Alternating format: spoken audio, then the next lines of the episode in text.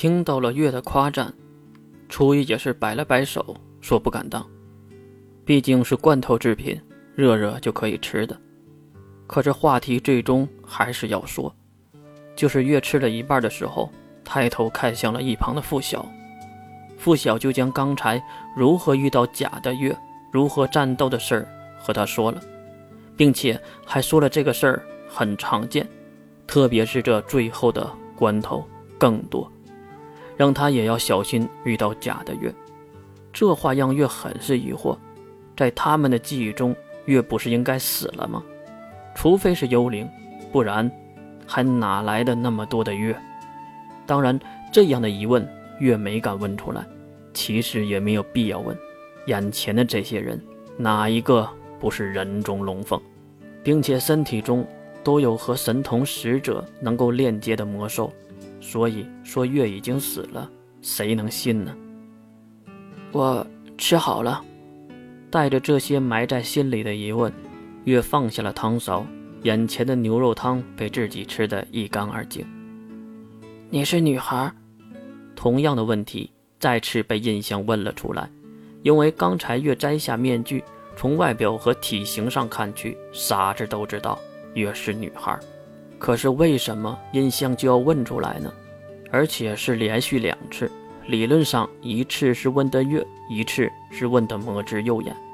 饭桌上的问题惹得大家都看向了月，月也只能回答：“呃，女扮男装，末日之下比较好。”大家都知道这个借口很随意，如果是其他的女孩这样说，那大家都会理解。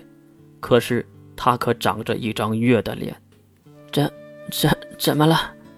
活泼的阿瑟尔率真的回答：“你长得可真像琉璃月同学啊！对了，魔之右眼，你知道我的小跟班米娅去哪了吗？和你出去后就一直没有回来呀。”眯着蓝色大眼睛的阿瑟尔咄咄相逼，可能已经对月起了怀疑。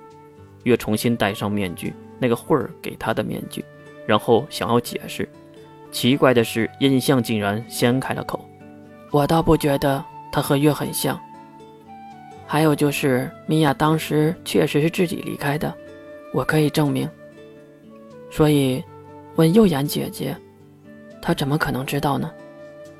月没想到，印象竟然会为自己开脱，而且说自己和月不像是什么意思？月此时也没能理解。没理解归没理解，月还是知道自己该说什么的。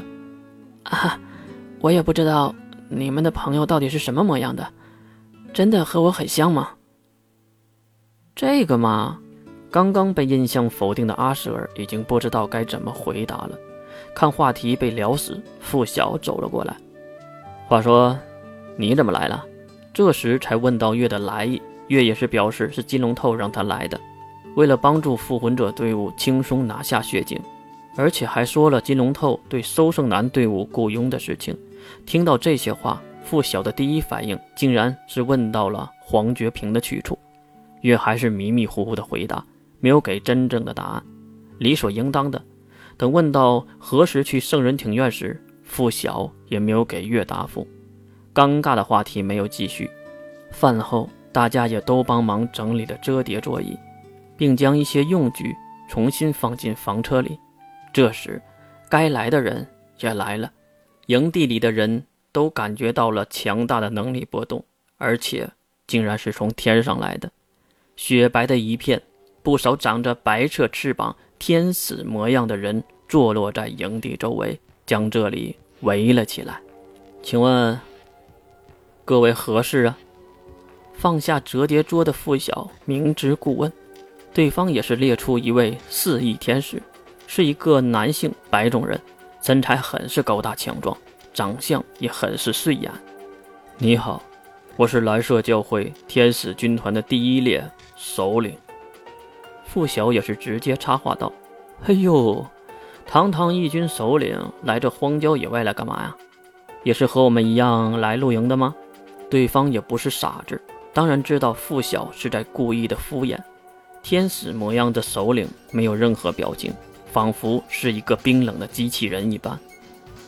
付晓先生，往前不远处就是我国最重要的枢纽之一——圣人庭院。你们恶教会的意图，还有复魂者，不应该出现在这里。我劝您现在就离开，不然……看话题走向白热化，曾经的蓝色教会的成员阿舍尔站了出来：“屁话还真够多呀，你这个鸟人！”